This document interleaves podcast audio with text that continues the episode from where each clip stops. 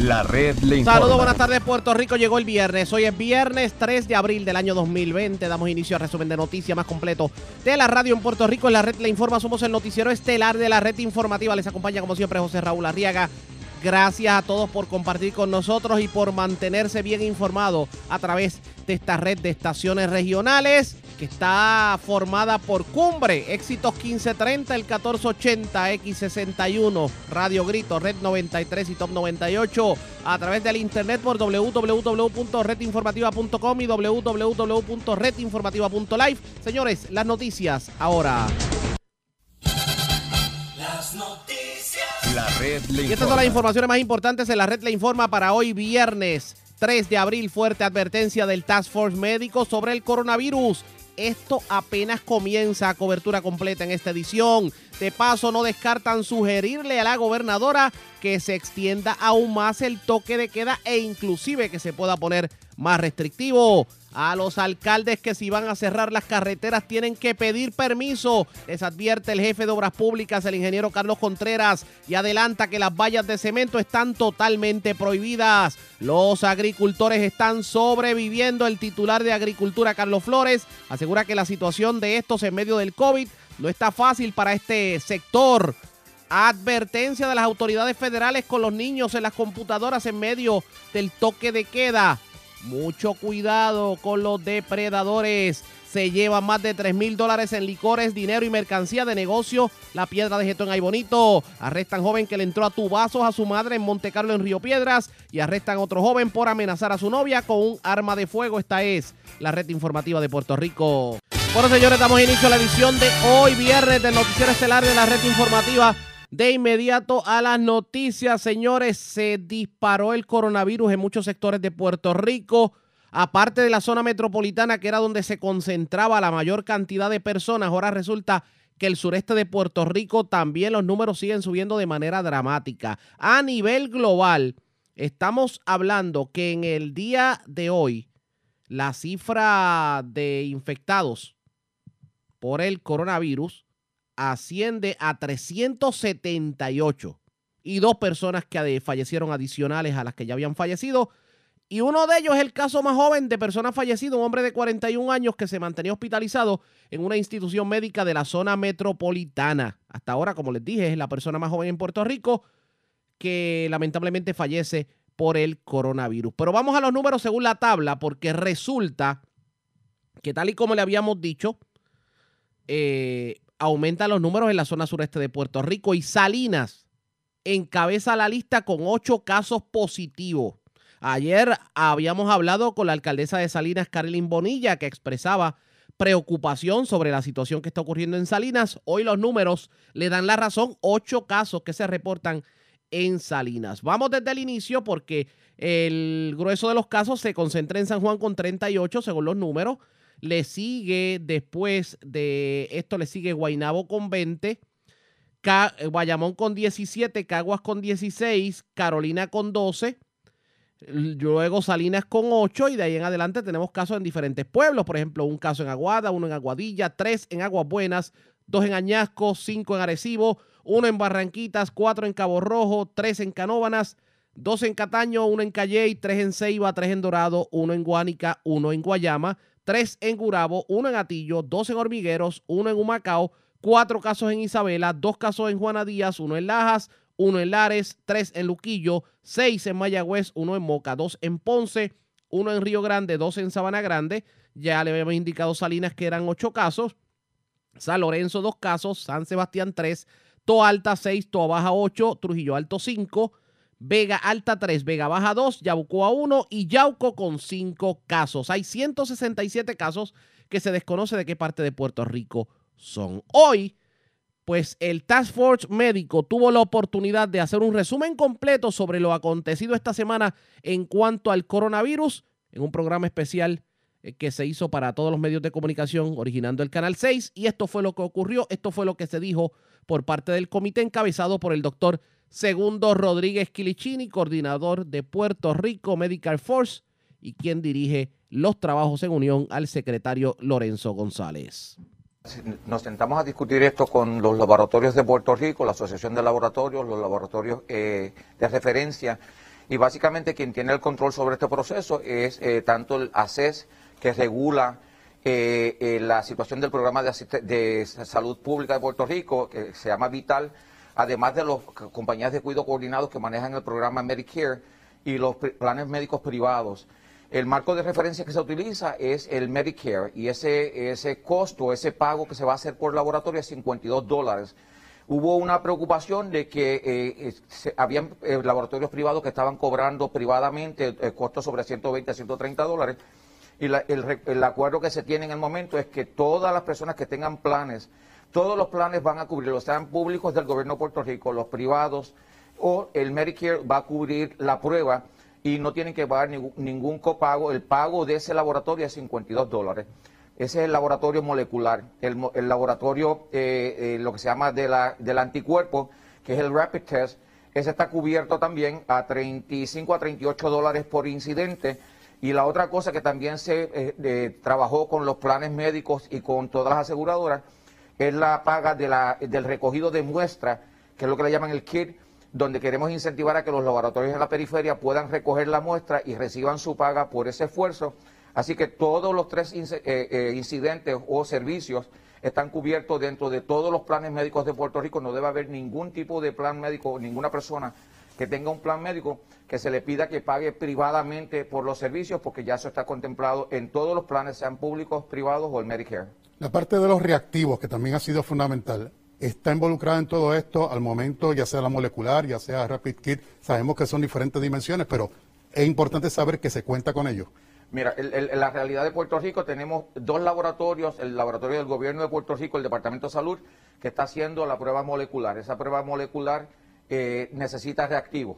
Eh, ese reactivo llega en, en, cantidades limitadas a Puerto Rico.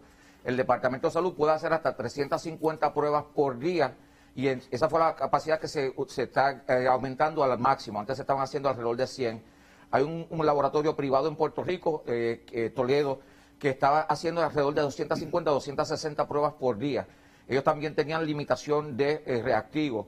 El trabajo que ha hecho el, Task Force con el COE es garantizar que las compañías que producen los reactivos, llámese Roche, llámese Abbott, puedan generar reactivo y que Puerto Rico participe de mayor reactivo no solo para que el Departamento de Salud pueda resolver el problema, sino para que Toledo y otros laboratorios que tienen equipo, pero que no tienen reactivos, puedan eh, insertarse en, la, en las pruebas eh, moleculares y podamos tener mayor cantidad de pruebas moleculares en Puerto Rico. Así que todo ese trabajo se lleva a cabo en este momento. La realidad es que el reactivo está llegando a cuenta gota y las dos entidades que tienen la mayoría de ese, material es el Departamento de Salud produciendo 350 pruebas y el, laboratorio eh, Toledo produciendo 260. Ellos reclaman que en estas próximas semanas iban a recibir mayor reactivo que iban a utilizar internamente e inclusive estaban en la disposición de prestarlo a otros laboratorios que tuviesen la capacidad de generar la prueba molecular para utilizar los recursos humanos y tener una mayor producción de esa prueba en Puerto Rico. El país está ávido de conocer eh, resultados diarios, ustedes lo brindan, el Departamento de Salud lo brinda a través de un informe que a su vez los medios lo comunicamos. Usted en todo momento ha hablado de la transparencia correspondiente a este número de personas, ya sean los infectados, ya sean las personas que han fallecido, ya sean las pruebas que faltan por hacerse. El aspecto de, hacerse esta prueba, para hacerlo de manera ordenada, ¿cuál es el proceder para que entonces nos evitemos, no, que la prueba sí sea un elemento para evitar propagación, pero por otro lado, pues eh, se pueda hacer de manera que tenga el efecto que se quiere lograr? La logística es, la ha presentado eh, el, Task Force eh, dirigido por el doctor Segundo Rodríguez, utilizando los recursos ¿verdad? del Departamento de Salud, particularmente Bioseguridad y el COE. Así que la logística yo la pueden explicar eh, de forma detallada en términos de cómo se obtienen las pruebas. Lo que sí en términos del dashboard, y, siempre es un área de preguntas, yo creo que la prensa y también la población en general quiere más información. Lo que le podemos decir es que estamos esperando en finalizar los detalles de ese dashboard para hacerlo un dashboard disponible a la población en general. Así que eso debería ocurrir en las próximas horas, o no decir, ¿verdad? Las próximas horas, hoy, más tarde mañana, donde no solo el Departamento de Salud, todas las personas en los medios, la gente en la ciencia, los hospitales, el gobierno de Puerto Rico pueda tener acceso al dashboard vivo y ver cómo cambian los números este, y cuál es la explicación este, y la implicación de cada uno de esos elementos. Doctor Segundo.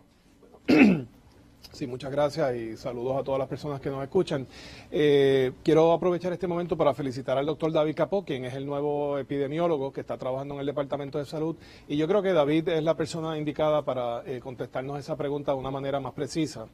Seguro, cómo no. En el departamento ahora mismo estamos trabajando en equipo. El, equipo de, de, bioseguridad tiene unas facultades en términos de, unas plataformas, un bioportal donde estamos conglomerando la data. Estamos conglomerando la data tanto de vigilancia de, cada uno de los casos, casos sospechosos, casos confirmados, donde ahí vamos a tener toda la información y ya estamos testeando, ya eh, ahora por la tarde tenemos ya entonces de todos los casos, vamos a estar viendo qué data está llegando incompleta, qué data no, y entonces si es necesario, ¿verdad? Pues eh, hacer algún tipo de medida para que asegurar que cada laboratorio, cada hospital nos envíe toda la data. Necesitamos todo todos los municipios, necesitamos toda la información, incluyendo enfermedades comórbidas y, demás. Y hasta ahora tenemos bastante. Claro, desde que se firmó la orden ejecutiva de la, de la gobernadora, esa data está llegando prácticamente completa. Pero antes de eso, pues cada laboratorio estaba haciendo lo mejor que podía, ¿verdad? Este, sin una, ¿verdad? unas instrucciones particulares. Esta pandemia nos ha tomado este, por sorpresa. Pero entonces estamos eh, eh, juntando data de vigilancia, data de contact tracing y la data también de en términos de capacidad de los hospitales, cuántas camas, cuántos ICU disponibles, cuántos ventiladores tenemos y queremos hacerlo disponible de forma transparente. Todo esto eh, se le va a dar mayor visibilidad, ¿verdad? Quizás a, personal de una alcaldía que pueda ver sus casos particulares en su municipio, pero a nivel de, de todo el, el, pueblo, prensa y demás, puedan entrar al Departamento de Salud, al website del Departamento de Salud, y toda la data agregada, ¿verdad? Que no comprometa la privacidad de cada caso, eh, va a estar disponible ahí para que se vean los perfiles y rangos de edad. Así que eso lo, estamos trabajando. claramente definido, el pueblo puede tener acceso, nosotros podemos comunicarle y ahí vamos a conocer, inmediatamente lleguen más ventiladores, como había dicho el secretario de la conferencia de prensa, lleguen más pruebas solicitadas, también tendremos ese panorama claramente definido. Correcto. Mire, y entonces, todos aquí tenemos máscara eh, puesta, mascarilla, ¿no? Pero entonces, la, pregunta es porque está esta confusión de que quién se la pone, el que se siente más o menos mal, que se siente mejor, el que, el que está afectado, infectado, el que el que va a visitar un paciente, ¿quiénes deben o no utilizar la mascarilla? Esto ha sido una condición que ha evolucionado día a día y nos hemos dado cuenta que no tenemos las herramientas, no solo Puerto Rico, todos los estados de Estados Unidos y el mundo entero. Así que a base de cómo ha evolucionado todo, el CDC decidió que nos consideráramos todos positivos. Cuando se usaba la, e, la, máscara esta N95 era para que si otra persona la tenía, yo tratar, ¿verdad?, de, filtrar o, la persona no expediera la saliva y se le pegara a todo el mundo. Si todos nos consideramos como si fuéramos positivos y usamos la mascarilla, estamos protegiendo al que está al lado de nosotros y adicional al distanciamiento social, usando la mascarilla podemos disminuir. Y el mejor ejemplo fue la, el coro que practicó los otros días en Nueva York, donde eran 60 personas, ya murieron dos y hay 40 infectados. Así que se dieron cuenta que todos nos tenemos que considerar positivos, ponernos la mascarilla y proteger a los que están al lado. Vamos a continuar escuchando lo que dijo el Task Force médico, pero antes hagamos lo siguiente. Presentamos las condiciones del tiempo para hoy. Vamos, vamos de inmediato al informe sobre las condiciones del tiempo. Ah, hemos tenido en estos días, pues digamos, periodos secos y en el día de ayer estuvo así, hoy esperamos algo similar. Un día bastante seco, la tarde bastante seca, aguaceros bien escasos, dispersos en algunas zonas del centro y del oeste de Puerto Rico y temperaturas frescas dentro de todo. O sea, vamos a sentir calor, pero no un calor muy intenso en diferentes sectores del país. Sí, las temperaturas van a bajar bastante en el transcurso de la noche, alcanzando los altos 50 grados y los bajos 60 para el centro y manteniéndose los 70 grados para la zona de la costa. El mar tranquilo, a pesar de que hay eh, advertencia de corrientes marinas. Se espera que el mar se mantenga así en los próximos días. La red le informa. Nosotros continuamos con la red le informa, el noticiero estelar de la red informativa. Gracias por compartir con nosotros. Estamos dedicando nuestra primera hora de programación a lo que dijo el Task Force médico sobre cómo estamos parados en cuanto al coronavirus. Vamos a continuar escuchando lo que tuvieron que decir hoy a los diferentes medios de comunicación. Podría ser mucho más estricto, doctor, de lo que tenemos ahora. Eso, eso depende de los números, de las cifras que, que tengamos, ¿verdad? De cómo se esté comportando eh, las gráficas y, y los números que obtengamos. No sé si Juan Carlos quiere comentar. Sí, dígame. A mí me gustaría que poncharan una de las gráficas que tenemos, la primera gráfica, para que demos un- un- una descripción general de la data que estamos recibiendo. Usted- fíjense en que... Adelante. ¿Por aquí? Sí. Fíjense en que este gráfico es información que ustedes están recibiendo, la prensa y la comunidad. Aquí lo que tenemos es el peor escenario que podríamos tener, ¿verdad? Que nuestra curva se replique cada día, que se dupliquen los casos cada día. Ese es un escenario horrible. Miren cómo va la, la gráfica, ¿verdad? Bueno, se había dicho que era 3.5 cada tres días, ahora bajó a 3, ¿no? No, nos estamos viendo por aquí por tres. Est- Esta es la gráfica según van acumulándose los casos, ¿verdad? Hasta los 378 casos que tenemos actualmente. Pero entonces, cuando usted mira esto, fíjese que aquí sería que se duplicaran los casos cada 14 días. 14 días sería muy bueno, ¿verdad? Pero ahora mismo nos encontramos aquí, donde estamos subiendo, por eso es importante que enviemos el mensaje de que, como les dije temprano esta semana, el lunes vamos a estar subiendo, hoy viernes ya estamos subiendo, la semana que viene vamos a estar subiendo y posiblemente la de arriba. Eso significa que no estamos viendo todavía un plató, creo que ¿verdad? se ha comentado por ahí de que ya estamos viendo un plató. Estos datos van a fluctuar, estos son datos de tendencia y en estos momentos nos encontramos ascendiendo. Importante, la próxima gráfica, por favor. Sí, la próxima, sí, vamos por la, la próxima. Esto es cómo se ve Puerto Rico, ¿verdad? Con el resto del mundo. Con- no, esto aquí tienen, aquí tienen cómo se ve Puerto Rico en comparación con los estados, ¿verdad? Todos los estados que comenzaron el lockdown después de nosotros. Aquello era un mensaje un poco desalentador, ¿verdad? Este, estamos subiendo todavía, pero sabíamos eso. Aquí, cuando comparamos, fíjense que aquí lo que estamos viendo es el crecimiento porcentual diario a los 15 días, cuando todos los estados comenzaron con 10 casos. Entonces, fíjense aquí cómo tenemos a Puerto Rico muy por debajo de muchos de los estados, por debajo de Nueva York, por debajo de Florida. O sea que nuestro incremento, estamos incrementando, gente, pero estamos incrementando de manera desacelerada. La próxima, por favor. Cuando, comenta- cuando miramos esta gráfica, esta gráfica de tendencia, fíjense que aquí estamos arrancando con registro de al menos 10 casos. Como la- estas estas epidemias, ¿verdad? Pueden estar más maduras en un sitio que en otro. Claro. Pues arrancando con 10 casos, miren cómo nos vemos. Al cabo de 14 días. Fíjense, Puerto Rico es esta que está aquí rojita, ¿verdad? Que está por debajo de New Jersey, New York, Louisiana, Connecticut, Florida. Eso para comparar, ¿verdad? Lo que está diciendo esto es que vamos todos aumentando en la epidemia, pero nosotros estamos acelerando más lento. En estos momentos, el Departamento de Bioestadística y Epidemiología, tengo un grupo de, de bioestadísticos que se están reuniendo en estos momentos para poderle dar al doctor Capó proyecciones utilizando los datos que van a salir de ese sistema de vigilancia, que tanto la doctora Cintia Pérez y la doctora Enid García trabajaron en conjunto con este servidor y con el doctor Capó para que salud los pueda implementar, ¿verdad? Entonces ahora mismo salud ya tiene todo su equipo, tenemos un secretario, tenemos un epidemiólogo de Estado, que lo felicito porque tenemos mucho aprecio, y en estos momentos sabemos que aunque estamos aumentando, gente, el mensaje es que nos quedemos en nuestras casas, estamos logrando algo, lo dice claramente el gráfico.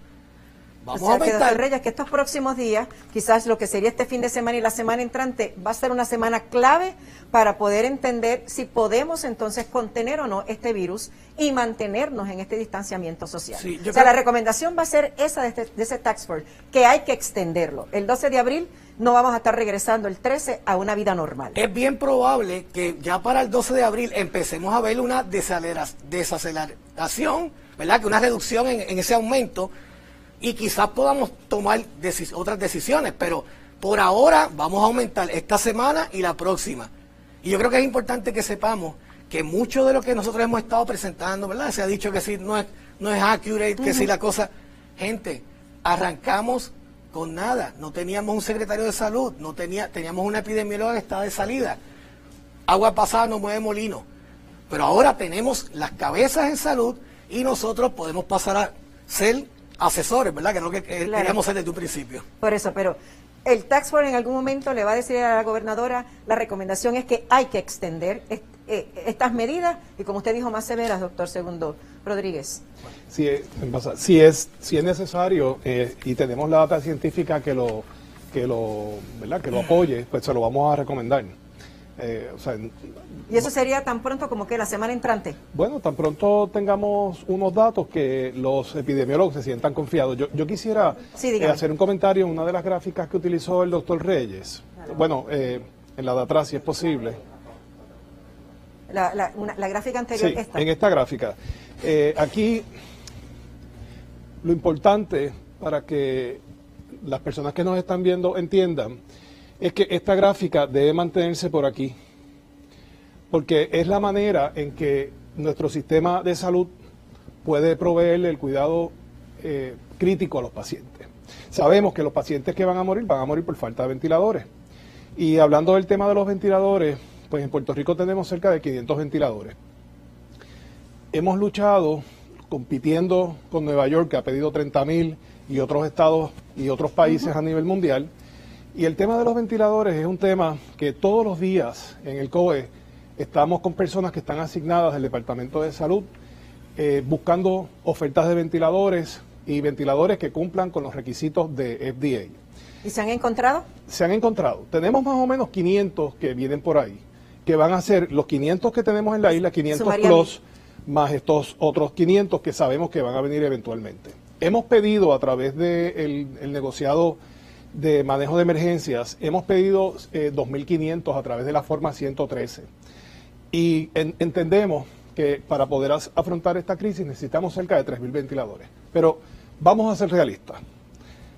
Con lo que contamos ahora mismo, toqué la, la- la máscara, con lo que tenemos ahora mismo son mil ventiladores.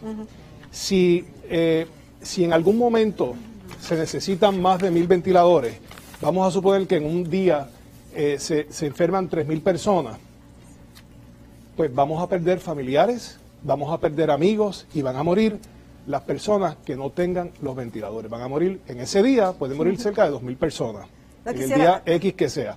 Así que por eso es que queremos que se queden en su casa, para evitar colapsar el sistema de salud y que le podamos proveer un ventilador a las personas que lo necesiten dentro de la limitación de, que tenemos ¿verdad? a nivel mundial. No quisiera terminar porque sé que me queda bien poquititos minutos, pero al secretario de Salud, ante esta situación de emergencia que tenemos, ¿podría el departamento ocupar los hospitales privados para poder asistir a las personas en caso de necesidad? ¿Podría ser eso viable ante la ley? ¿Y hasta qué punto en realidad las alegaciones de que los hospitales funcionan como los hoteles tienen que tener X cantidad de cupos para poder generar eh, ganancias y dinero? Los hospitales todos están, la Asociación de Hospitales, los hospitales tanto públicos como privados, están todos dispuestos a proveer los servicios a Puerto Rico, no hay duda de ello. Una de las variables, eh, de los indicadores que tenemos el día de hoy es que su cupo está por debajo del 35%, así que ellos tienen una capacidad de 65% que está disponible para nosotros, para nuestro Puerto Rico, y ellos están en la disposición de ayudarnos con ello. Definitivamente tenemos que re- reconocer la necesidad de incentivarlos para garantizar que sus empleados van a estar disponibles y con eso se está trabajando con la gobernadora, ACES, OGP, eh, la Junta de Control Fiscal para garantizar que ellos tienen el, flujo de caja para eh, eh, eh, mantenerse abiertos. De la misma forma han hecho el pedido de equipo protectivo y yo sé que el Task Force con el COE está haciendo la distribución apropiada a los hospitales, además de las pruebas. Así que los hospitales van a estar en fuerza completa con nosotros, no hay ninguna duda de ello. Son la primera puerta de entrada a nuestro sistema, son las entidades que tienen los intensivos, donde están los 500 respiradores, son los hospitales de Puerto Rico. Así que dependemos de ellos y ellos tienen una disposición seria, este, eh, eh, totalmente, una- una- un compromiso total con el pueblo de Puerto Rico y no debe haber duda de eso en lo más mínimo, se van a mantener abiertos. Muchísimas gracias. Muchas gracias. Definitivamente el tema se torna la mar, in- la mar de interesante. Hagamos lo siguiente. La red Cuando regresemos, parecería que el Task Force médico está inclinado a que el toque de queda se extienda, por lo menos por el mes de abril. Y se asegura que entonces el- el- la temporada pico pudiera llegar a junio. Es lo próximo en esta edición de hoy. A la pausa, regresamos en breve. La red le informa. Señores, regresamos a la red Le Informa, el noticiero estelar de la red informativa. Gracias por compartir con nosotros. Hemos destinado esta primera hora del noticiero para pasar revista sobre lo dicho en el día de hoy por el Task Force Médico en cuanto a cómo estamos parados al día de hoy en cuanto al coronavirus. Vamos a continuar escuchando lo que fue esta, eh, este foro en el día de hoy.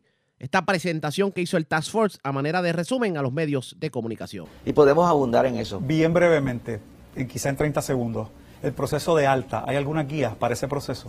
Sí, cada, cada hospital está haciendo la guía. Obviamente tenemos un- una escasez de car seats. No sé si se han dado cuenta, ¿verdad? Que hay escasez de car seats. En Puerto Rico está todo cerrado, pero no sé si está incorrecto lo que voy a decir en cuanto a un anuncio. En Amazon están llegando los car seats. Así que si usted está embarazada y sabe que en Puerto Rico todo está cerrado, pida su car seat o que alguien le pida el car seat si no tiene una cuenta por Amazon y le va a llegar. Le puede llegar de aquí a dos o tres semanas, pero si usted va a dar a luz de aquí a un mes, ya tiene su car seat.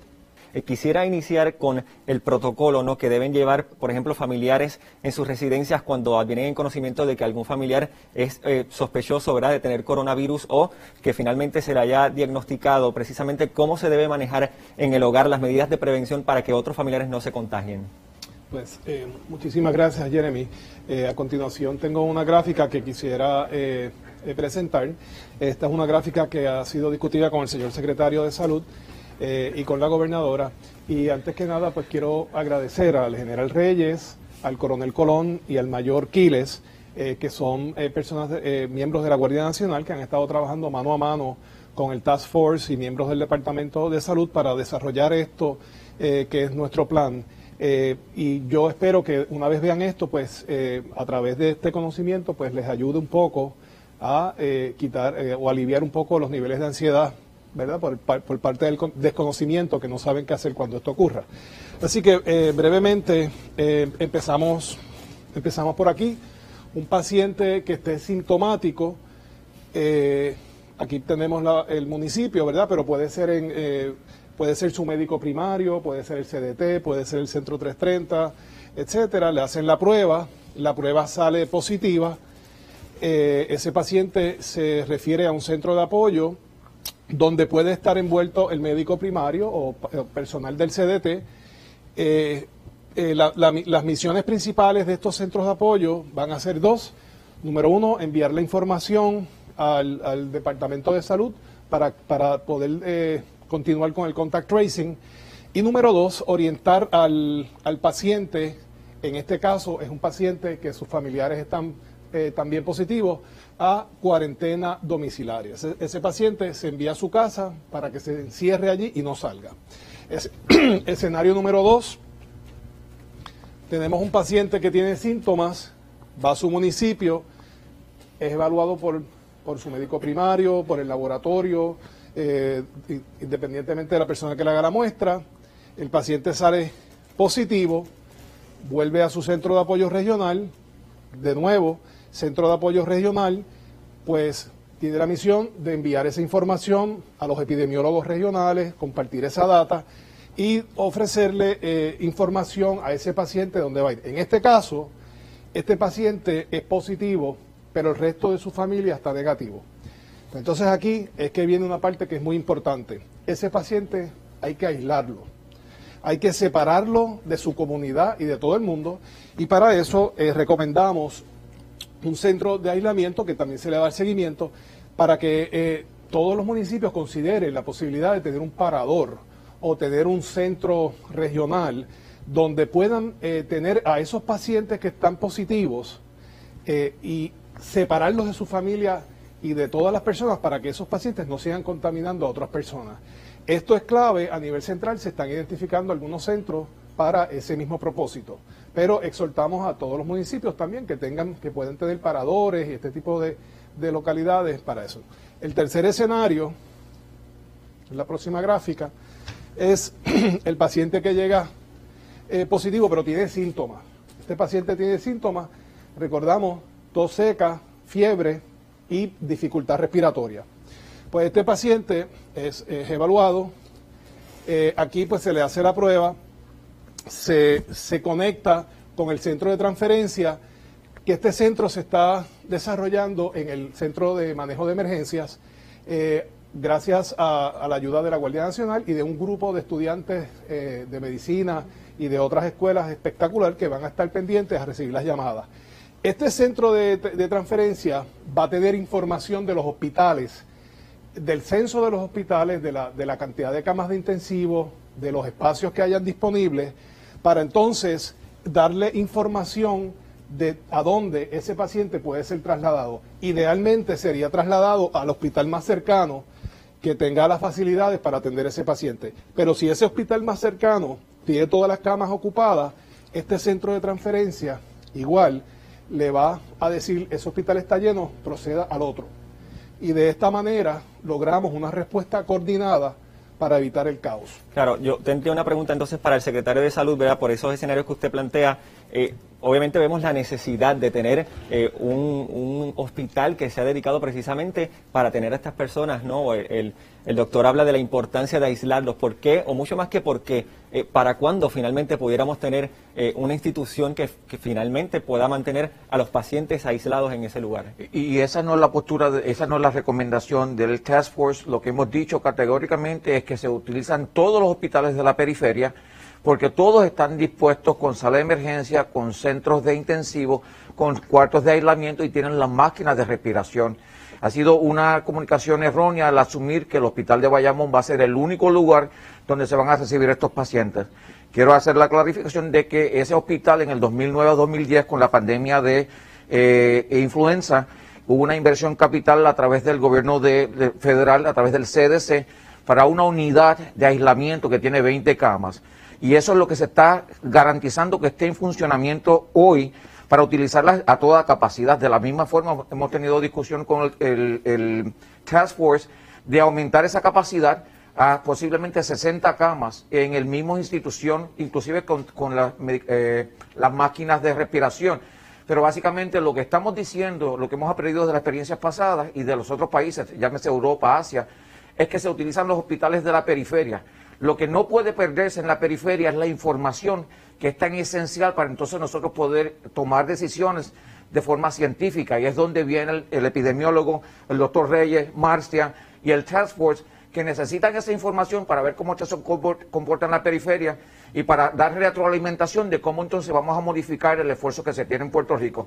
Pero no hay ninguna razón para asumir que hay un solo hospital. Todos los hospitales, y por eso la insistencia en garantizar que los hospitales tienen la capacidad económica, la capacidad de personal, el equipo protectivo y los respiradores que se van a distribuir de forma científica, ¿verdad? De, for de forma utilizando data, donde tenemos la mayoría de los casos. Esa es la información que necesitamos de retroalimentación a través de todo el sistema para garantizar un esfuerzo cohesivo, sólido, con todos los recursos de Puerto Rico. Se habla, voy, rápidamente voy con usted, doctor, se habla de que si un hospital se llena, entonces se coordinaría para que se movilizaran a otro hospital. Ya eso estaríamos hablando de, de un punto mucho más crítico y me pregunto, ¿eso sería una antesala al posible colapso del sistema? ¿Cuál pudiera ser un plan para atender esa situación? Nos estamos bueno. preparando para todo. Como dijo el doctor Segundo Rodríguez, nos estamos preparando para lo peor. Y si tú miras todos los países del mundo que han tenido la, la, la epidemia, porque pandemia es cuando va de, de, país, ¿verdad? Se sale de los países, sería una epidemia a nosotros, así que es pandemia cuando salen de los países, que han tenido la situación, han tenido que usar todos los hospitales, uh -huh. todos los hoteles, uh -huh. todo lo que sea algo donde yo pueda poner a un paciente. Por lo tanto, cuando comenzó todo, salió Urra, miramos a Urra, pero cuando vimos el comportamiento dijimos, no, tenemos que usar todo, tenemos que preparar a todo el mundo, al de Mayagüez, al de Yauco, al de Las Marías, el de Hormiguero, el de todos, todos nos tenemos que preparar para trabajar unísonos y se te llenó el hospital, no te preocupes, el centro de, de, del COE, tenemos ya el hospital que está vacío que te podemos ayudar y tenemos que ayudar con el hospital que está al lado, no mandarlo de ahí a centro médico, no mandarlo de allá a URRA. Así que nos estamos preparando para lo peor. ¿Qué sí. queremos? Lo mejor. El, el, COE, o sea, ellos van a, ellos van a tener información de, de, lo que está pasando en cada hospital para poder dirigir a través de, de la telemedicina, para, para eh, dirigir el flujo de pacientes para que sea una respuesta más efectiva. Claro. Nos queda poco tiempo y quiero preguntar, eh, secretario, la gobernadora había dicho el pasado 23 de marzo, me parece, eh, que la orden para todos los viajeros que llegaran a Puerto Rico era que estuviesen aislados durante dos semanas. ¿Ese proceso se está asegurando que se dé? ¿Cómo se pudiera garantizar o, o si se está implementando? Se le ha pedido a todo el mundo, ¿verdad? Prudencia, este, responsabilidad social, ¿verdad? El concepto este del lockdown o del distanciamiento social eh, tiene mucho que ver con la responsabilidad humana, el comportamiento humano. Así que definitivamente yo creo que el mensaje que se le ha dado categóricamente a todo el mundo, yo creo que los medios de comunicación han sido bien efectivos en esto eh, y se sigue haciendo las disposiciones.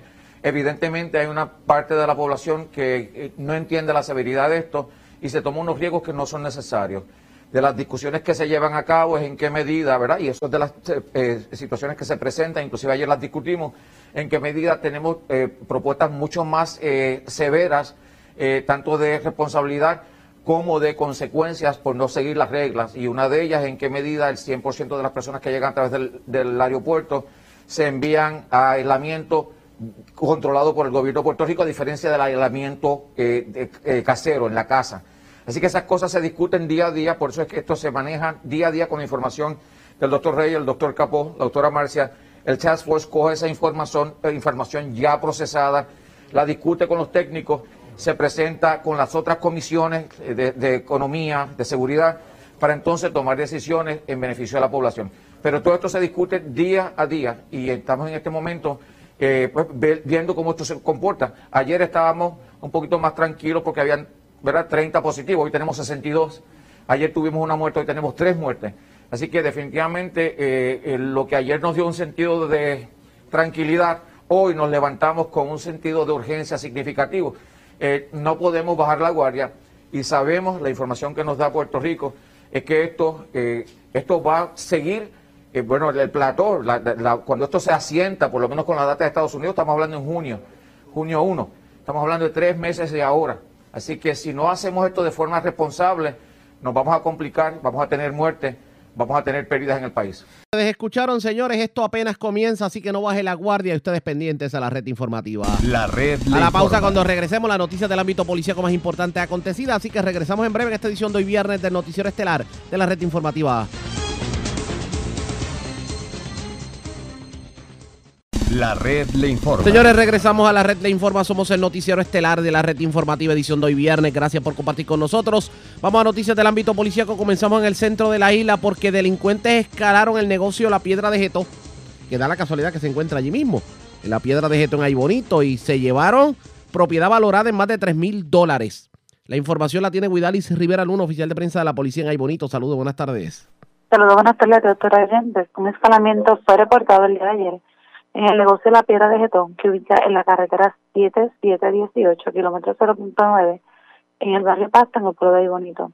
Alega Jan Díaz Concepción que alguien logró acceso al interior de su establecimiento, de donde se apropiaron ilegalmente de la caja registradora marca Verte eh, de un DVR de seguridad, licores y 50 dólares en efectivo. Esta propiedad fue acordada en 3.250 dólares. Se refiere a la división de propiedad del de Investigaciones Criminales de la Ley Bonito para que se hagan cargo de la investigación. Buenas tardes. Gracias, era Guidalis Rivera Luna, oficial de prensa de la policía en Aybonito, de la zona central. Vamos a la zona metropolitana, porque delincuentes escalaron un negocio, el negocio localizado en un sector de Toa Alta, y de allí cargaron con dinero. También, eh, recuerdan hace varios días atrás un escalamiento que se reportó en una residencia de Cataño, pues ya, ya las autoridades lograron de dar con los atracadores y están tras las rejas. Wanda Santana, oficial de prensa de la policía en Bayamón, con detalles. Saludos, buenas tardes.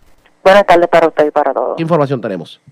Eso es correcto. En horas de la mañana de ayer se reportó un escalamiento en el negocio La Parada Sport que ubica en la carretera 828, kilómetro 1.4 del barrio Piñas en Tua Alta, donde alegó Osvaldo Negrón que alguien le ocasionó daños a la puerta posterior del lugar, logrando acceso al interior apropiándose de 25 dólares en diferentes denominaciones.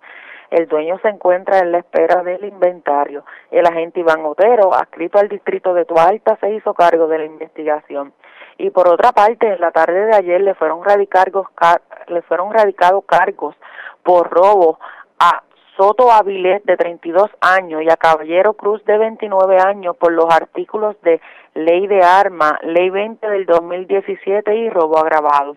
por unos hechos ocurridos el 31 de marzo en la urbanización Valparaíso en Cataño, quienes utilizando un arma blanca mediante amenaza e intimidación despojaron al perjudicado de una laptop color negra, una caja de zapatos plástica que contenía en su interior prendas en oro, dos teléfonos celulares y mil dólares en efectivo.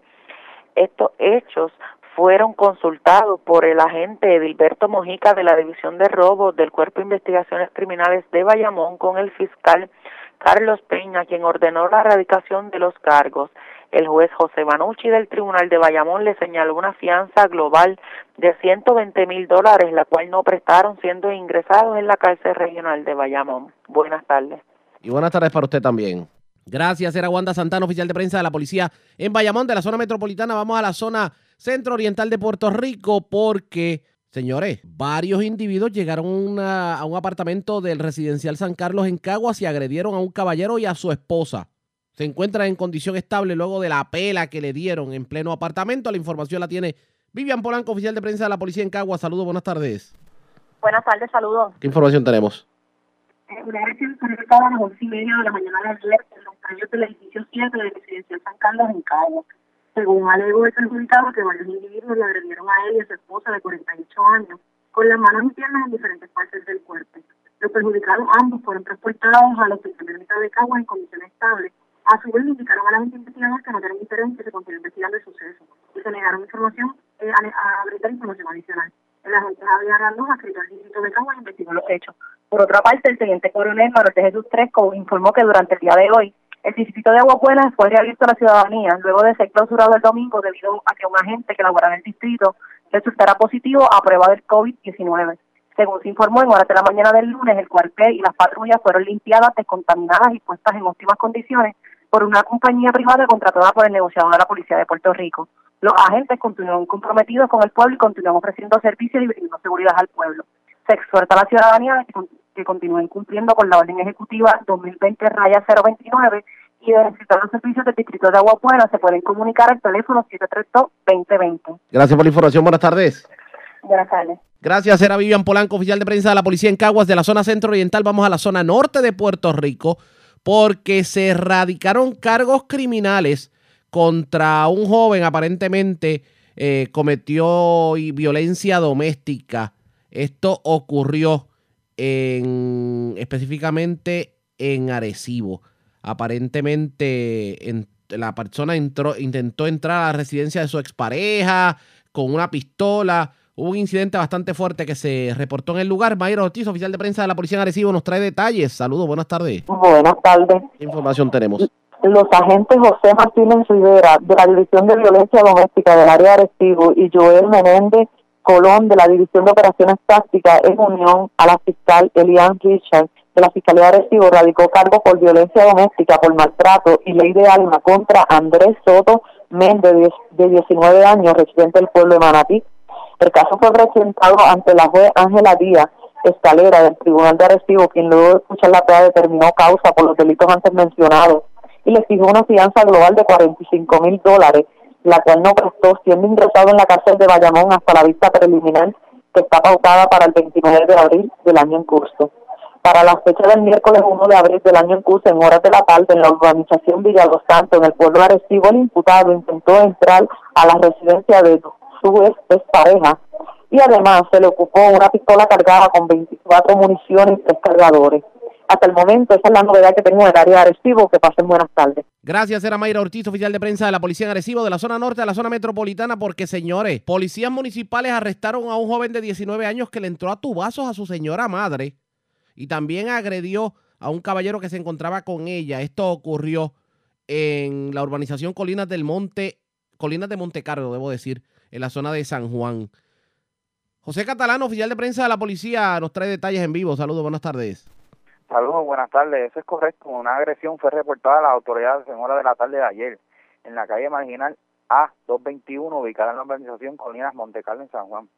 Policías municipales de San Juan arrestó a Javier Javier Santiago Rivera, de 19 años, por esta agredir por un tubo a la señora Cristeli Rivera, quien es su señora madre en el área del rostro.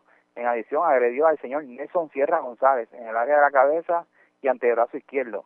Este recibió asistencia médica en el CDT de Parcial Falú. A Santiago Rivera se transportó al Hospital Centro Médico en Río Piedra, ya que él mismo sufrió en una herida en la abierta en la cabeza. Gracias por la información. Buenas tardes. Seguro, muy buenas tardes. José Catalán, oficial de prensa de la policía en el cuartel general. En noticias relacionadas precisamente a asuntos policíacos, pues urge para las autoridades un protocolo para atender los casos de coronavirus en la policía, porque ya más de siete cuarteles de la policía han tenido que ser cerrados y hay más de 400 uniformados que se encuentran en cuarentena. Y ante ello, el juez presidente del Tribunal Federal, Gustavo Gelpi, le ordenó a la Policía de Puerto Rico establecer un protocolo de COVID-19 que deberá estar finalizado antes del próximo miércoles. La intervención del juez se da en el contexto del caso de la reforma de la policía, porque, como ya le habíamos indicado, pues varios cuarteles se encuentran cerrados, otros ya habían sido desinfectados y más de 330 agentes ya han sido enviados a cumplir cuarentena en sus hogares y según el juez dicho protocolo es necesario ya que se espera que un número significativo de oficiales esté expuesto al COVID y como resultado pues sean puestos en cuarentena, suspendidos y hasta hospitalizados. Según el juez, el protocolo asegurará que la Policía de Puerto Rico continúe elaborando durante la pandemia. A pesar de que no había un protocolo interno ante la pandemia, toda vez que se trata de un virus nuevo detectado a finales del año pasado, pues hay una orden general de que las instituciones son responsables de la salud y seguridad de los agentes. Así las cosas, la Policía de Puerto Rico tiene que decirle al Tribunal Federal cómo va a proteger a los agentes para evitar contagios con el coronavirus. Señores,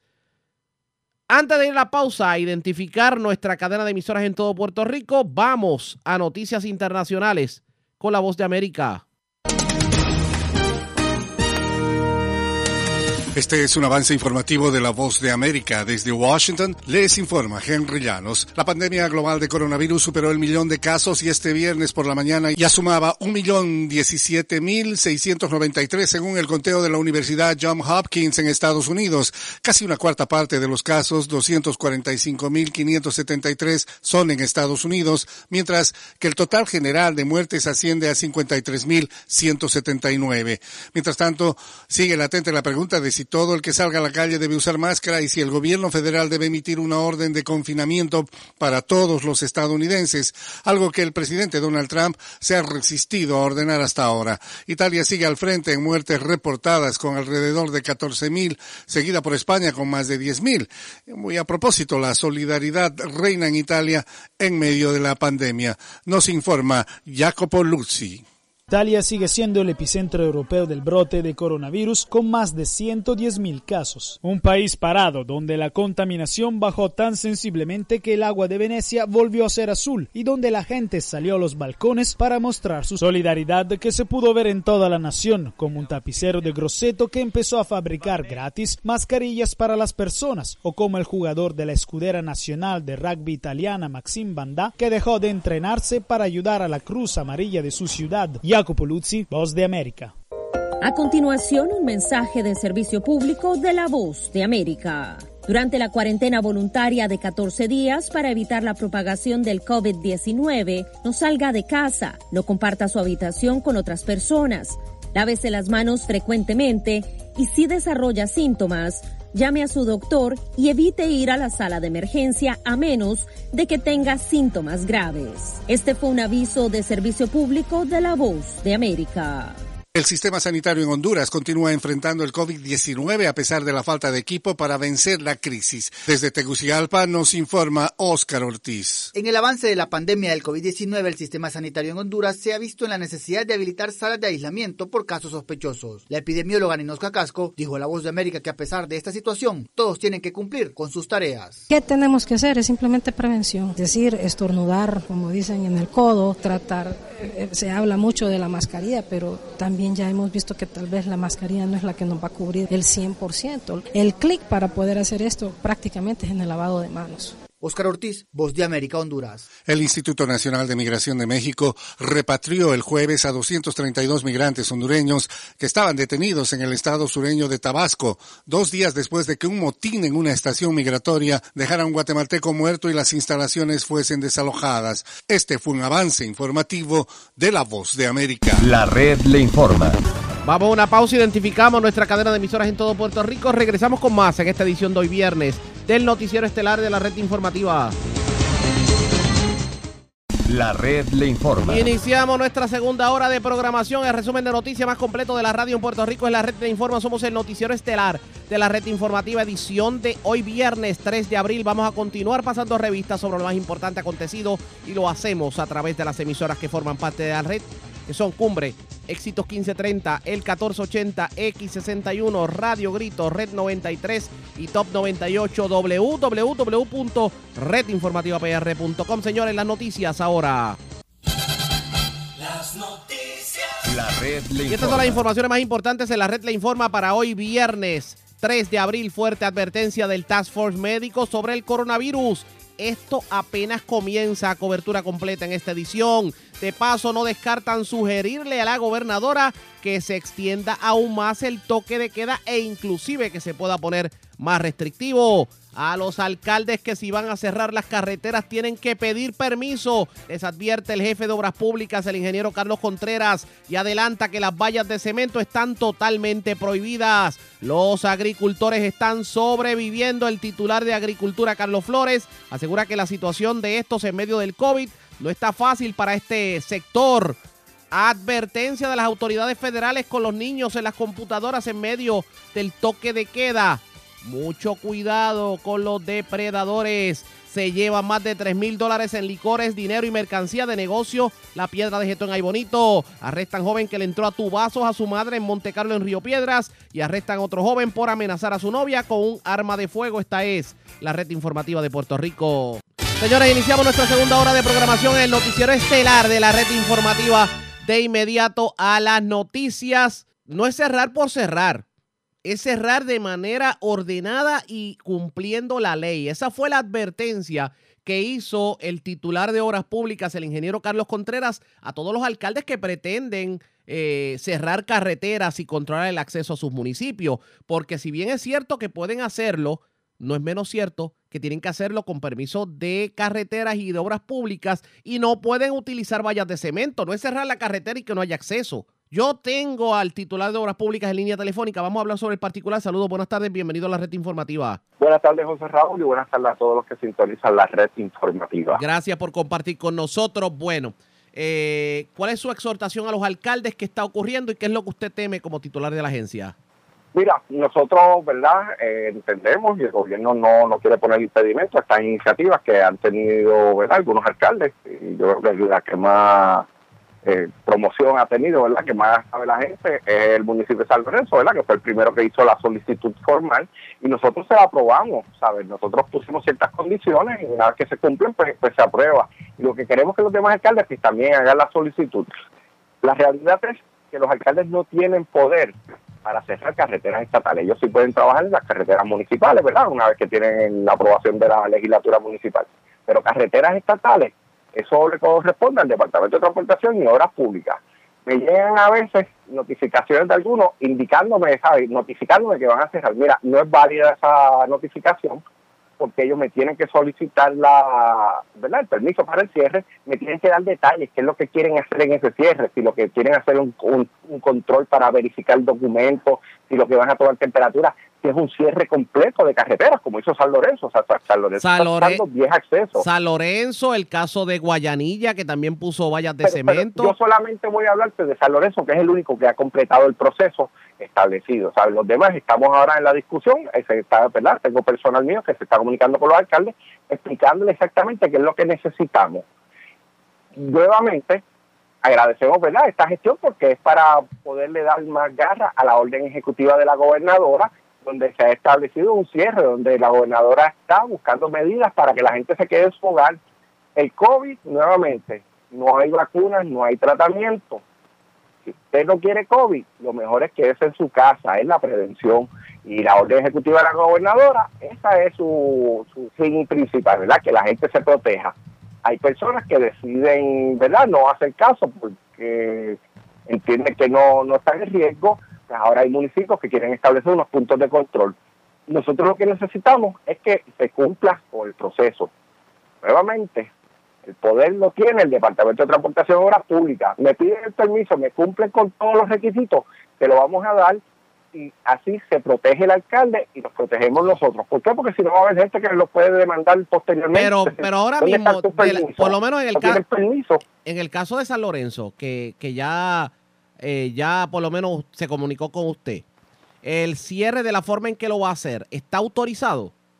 Sí, mira, había unas vallas, ¿verdad? De hormigón, era como originalmente, nosotros le indicamos, mira, no me puedes cerrar la carretera por completo, porque nosotros necesitamos que en caso de emergencia puedan pasar bomberos, puedan pasar ambulancias, una persona que reside en esa zona y que esa es su ruta más rápida para buscar ayuda, no podemos pedirle que vaya por la ruta larga. Ahí pues entonces se colocaron unas vallas de madera para que la persona pueda moverlas, ¿verdad? De, manera fácil, igual la policía si tiene que estar patrullando el área, Así que se hicieron las modificaciones correspondientes, se le expresaron unas preocupaciones y se hizo el trabajo. Y eso mismo es lo que queremos con cada uno de los alcaldes que quiera ¿verdad? unirse a esta iniciativa, pues que lo hagamos de forma ordenada. Le pregunto, a los otros municipios que estén cerrando no están autorizados e inclusive ustedes como obras públicas. Por ejemplo, si un alcalde pone una valla de cemento, no pide permiso, ¿Obras Públicas la remueve?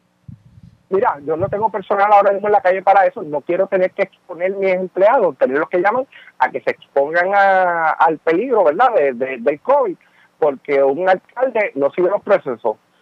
Todos queremos cuidarnos, los alcaldes quieren cuidarse ellos, quieren cuidar a sus ciudadanos. Yo quiero cuidar a mi, a mi empleado y quiero cuidar a los ciudadanos. Así que vamos a trabajar juntos, vamos a unirnos, a hacer las cosas de forma ordenada. Nuevamente, un alcalde no tiene permiso para cerrar una carretera estatal si posteriormente el, ¿verdad? Eh, la Administración Federal de Carreteras me solicita copia de los permisos otorgados y sale que el alcalde cerró, podrían poner hasta en riesgo los fondos federales para reparaciones en su municipio.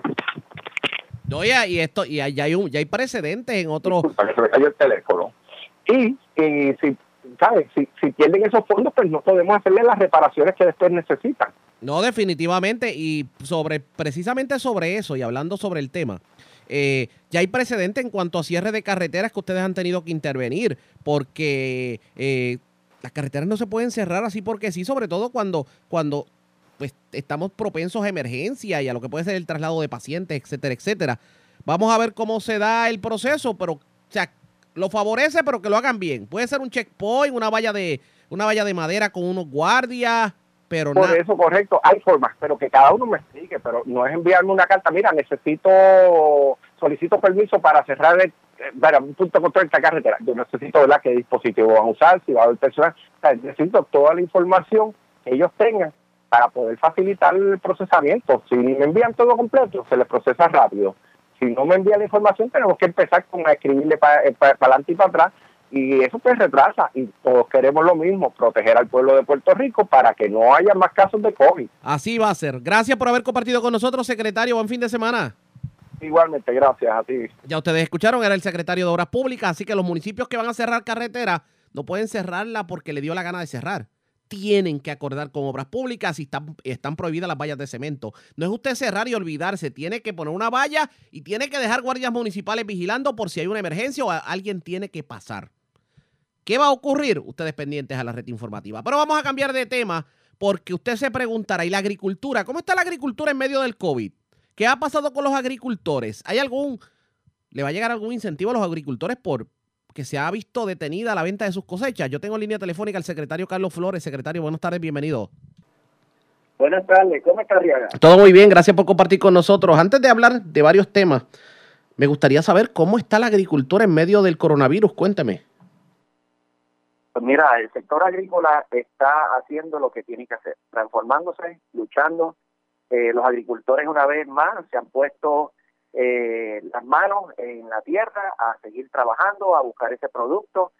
Eh, el sector agrícola, ustedes saben que es un sector bien vulnerable a eventos atmosféricos, climáticos, y también es vulnerable a estos cambios abruptos así de mercado, pero también tiene un poder de recuperación bien rápido y nuestros agricultores no son fáciles de, sacar de este negocio. Este, se están reinventando, estamos redistribuyendo lo que no hemos podido vender en los mercados familiares, ni en comedores escolares, ni en restaurantes, hoteles y otros lugares que están cerrados, pues estamos redistribuyéndolo a los mercados que existen, los supermercados, los colmados, las plazas, también están surgiendo ventas por internet, hay, hay agricultores que se están uniendo para hacer grupos y están haciendo las, las cajitas de compra, eh, que están llevándolas también haciendo delivery.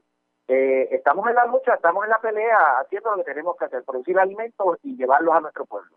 Pero entonces podemos decir que la situación con los agricultores no es tan crítica como muchos hubieran pensado. O sea, el agricultor está sobreviviendo. No está, no está tan fácil la cosa. La situación es crítica porque tenemos dificultad de mano de obra, tenemos dificultad de movilidad, aun y cuando el sector agrícola está exento de la orden ejecutiva de la gobernadora, pero sabemos que es, es un modo más difícil de operar. Eh, las personas están en sus casas, eh, no es tan fácil llevar el producto.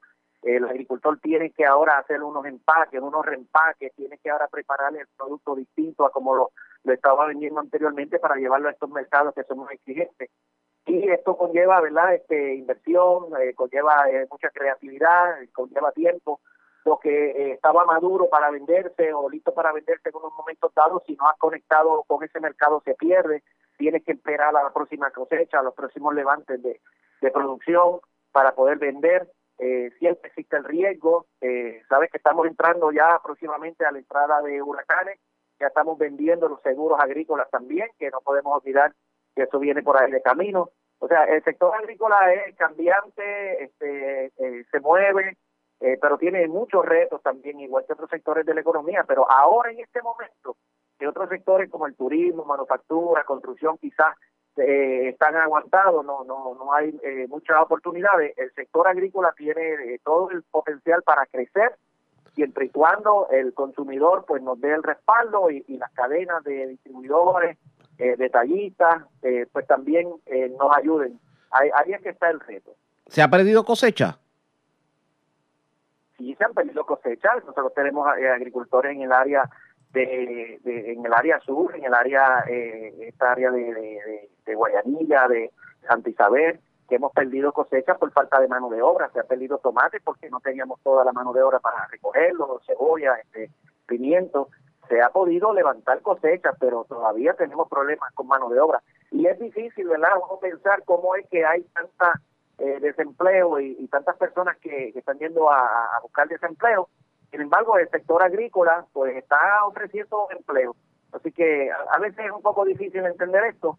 No creemos que necesariamente es porque sean trabajos de, campo abierto, quizás es desconocimiento del tipo de tareas que hoy día se hacen en la finca y por eso nosotros queremos, ¿verdad?, anunciar que vayan más personas y se acerquen a la finca y, traten y vean cómo es el trabajo que se hace en una finca. Eh, a lo mejor les gusta se quedan ahí y en esta época que más falta hace esta mano de obra, pues cuando la necesitamos, eh, eh, aquí pueden ganar los dos, el agricultor y las personas que puedan conseguir su trabajo. ¿Hay algunos incentivos que haya dado el Departamento de Agricultura en este tiempo? El Departamento de Agricultura da muchísimos incentivos. Lo primero que hizo el departamento fue que absorbió la compra de los agricultores que se le cancelaron eh, los mercados familiares eh, y el departamento a través de eh, la Administración de Desarrollo Agropecuario asumió esos esos costos tanto para comedores escolares y eso pues se, puede considerar un incentivo porque el agricultor no lo pierde. El departamento luego se encargó de venderlo y lo que no pudo vender porque estaba muy maduro o no, no tenía eh, la calidad en ese momento que se requería para otros mercados, pues se lo da, se lo donamos al banco de alimentos y ese, por lo menos ese alimento no se perdió, se, se consume. Eh, los incentivos que están saliendo en estos días, pues el, el programa de abono, que aumentamos de 70 dólares a 100 dólares, eh, la aportación en café arábigo de, del quintal de abono y de 15 a 35 dólares el quintal de abono para café robusta esta semana están saliendo también las órdenes para levantar eh, cerca de medio millón de arbolitos de café que ya están listos. Eh, los agricultores, empresarios agrícolas pueden también participar de los 1.500 dólares que está dando el Departamento de Desarrollo Económico como estímulo económico que otorgó la gobernadora eh, en, las áreas de economía y, mercadeo.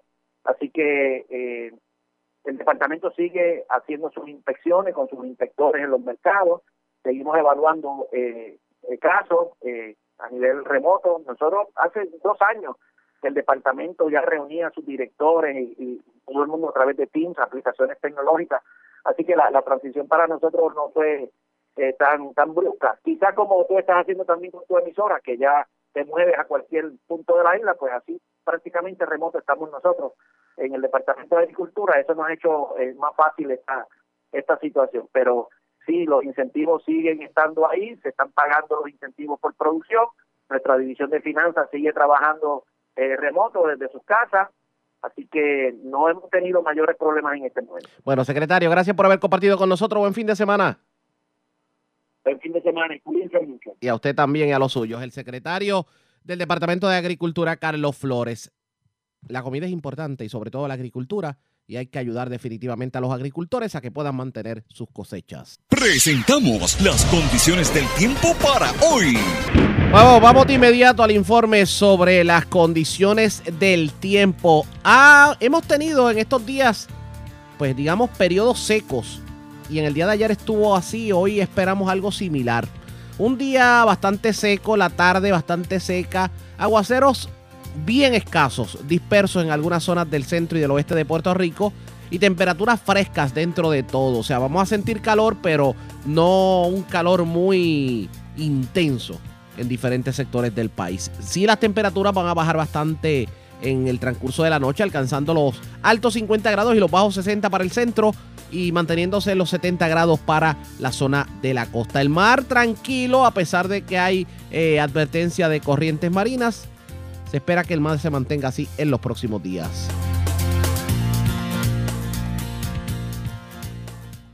La red le Señores, informa. regresamos a la red Le Informa, el noticiero estelar de la red informativa. Gracias por compartir con nosotros. Y ustedes escucharon al secretario de Obras Públicas, el ingeniero Carlos Contreras.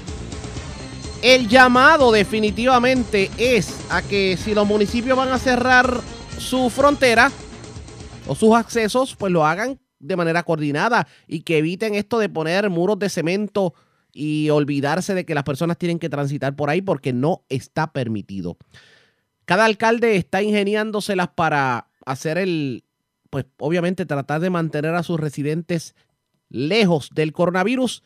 Y hoy Noé Marcano, el alcalde de Naguabo, tuvo la oportunidad de hablar sobre el tema y esto fue lo que dijo. ¿Cómo el alcalde de Naguabo se une a la ola de alcaldes que están tratando de hacer lo posible para que el coronavirus no llegue a su municipio? Esto fue lo que dijo en entrevista. Eso es correcto. Ayer confirmamos los tres casos positivos de coronavirus. Recibimos eh, siete resultados, cuatro de ellos negativos, tres positivos. Estos se relacionan con eh, dos féminas y un caballero. Eh, to- los tres mayores de 50 años. Así que estamos en espera de los otros, de los otros resultados de las primeras 20 pruebas que hemos suministrado. Así que eh, esperemos en Dios, ¿verdad? Que, que los que faltan pues sean todos negativos y que no se siga propagando Exacto. esta, este virus por nuestro pueblo. Alcalde, eh, ¿esas personas están relacionadas? No, no, son no son familia, no son eh, familia, son personas eh, distintas, diferentes áreas de, de nuestro pueblo, así que eh, el llamado una vez más es quédate en casa. Exacto. Este, ¿Y el municipio cómo está colaborando con eso? Mira, eh, eh, nosotros, Charlie, nosotros, pues sabes que nosotros fuimos del segundo municipio en adquirir las pruebas, en suministrarlas a los a residentes de Nahuabo. Nosotros estamos impactando el comercio eh, todos dos de cada dos días con lo que es la limpieza y, y sanitización de, de las áreas. Eh, después que el- el- el comercio cierra, aquellas áreas como es la banca, como es en los supermercados, las farmacias, gasolineras eh, es el trabajo que está haciendo el municipio. Vamos ahora a, hacer la segunda eh, hora de entrega de alcohol para la- los ciudadanos de, de Nahuatl, precisamente impactamos estos lugares donde donde va la gente, ¿no? A, a sus necesidades, como ya te expresé, supermercados y lo demás. Eh, obviamente manten- llevando el mensaje por las comunidades de que la gente se mantenga en casa, denunciando a aquellas personas que no están cumpliendo con, con, con la orden y más ahora que, que, sabemos ya que hay casos positivos en nuestro pueblo, que lo que queremos es evitar la propagación y el contagio eh, de, de, de más personas en nuestro municipio. Ok. Alcalde, ayer varios municipios, vecinos suyos, eh, con la policía municipal, estaban interviniendo con, y ayudando a la policía, eh, pues con bloqueos en algunas áreas. Eh, ¿Ustedes hicieron también lo mismo allá en Nahuabo? Nosotros hacemos esto, esto Charlie, todos los días, eh, obviamente para que la gente, después que se enmendó la, la orden, que ahora es a las 7 de la noche, eh, eh, nuestro personal de manejo de emergencia y la policía, policía municipal, de estatal, se interviene con, con, las personas que están en, la calle. y es el trabajo que vamos a continuar haciendo. Por eso es que esto no importa posición ni, ni qué, a qué la persona se dedica, el que esté incumpliendo con la ley, hay que denunciarlo y esto es por el lado, esto ya se trata de la vida de cada ser humano. No se trata de que si es verde, amarillo, rojo, azul, violeta, de color que sea, que si trabaja en esto, trabaja en lo otro, es que es todo el mundo y punto.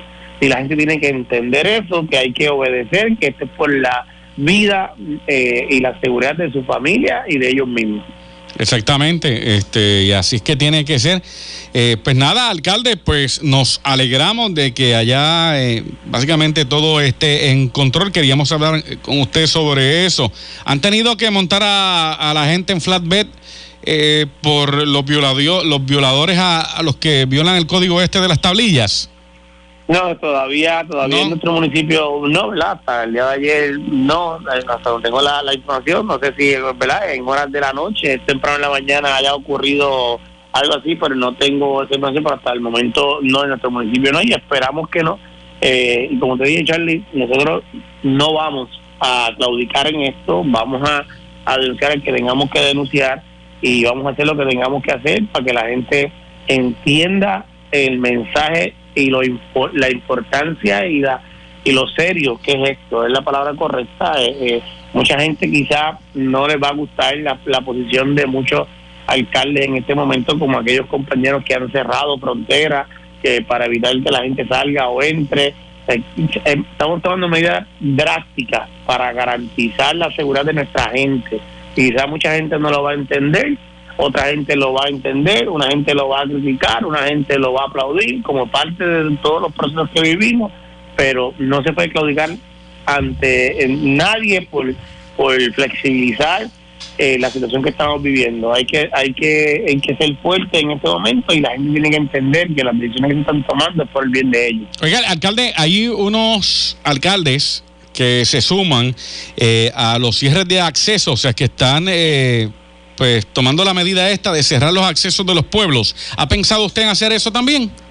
Mira, como es todo, vamos que nosotros lo pensamos antes de que era noticia pública, eh, pero pero sí, mirando los, los pros y los contras, Charlie, tú sabes que de cierre de carretera yo tengo, yo creo que una vasta experiencia eh, de lo que fue los cierres de carretera a un momento dado por los puentes y lo demás, y cuáles son los pros y los contras y pues eh, nosotros tenemos ocho entradas y salidas en el municipio de Nahuatl. Eh, pocos pocos policías municipales eh, y obviamente y pocos policías estatales que hay en el cuartel. Así para llevar esto, además de instalar el valla, pues sabemos a veces cómo es el comportamiento de la gente, que se instalan, la mueven para poder entrar y salir. Pero también, Charlie, como yo decía ayer en otro medio, eh, cómo yo puedo determinar que es una medida proactiva si mañana Charlie hoy se monta en su carro y sale temprano y va a una tienda esta, a una mega tienda quizás en el municipio de Cagua, por darte un ejemplo, y tú vives en Fajardo y saliste de Fajardo a esa mega tienda, fuiste, subiste, hiciste tus compras, en la fila quizás te, te contagiaste, viniste a tu pueblo, eh, a, más tarde quizás saliste al garaje de gasolina, ahí interactuaste con personas de tu pueblo y ya infectaste a varias personas. Así que no hay no hay no hay un resultado, ¿verdad? O, o una, algo que me diga a mí, eh, ¿verdad? Y respeto a los demás compañeros, de que eso es viable para evitar la propagación, porque como quiera hay entrada y salida de, residentes de ese pueblo.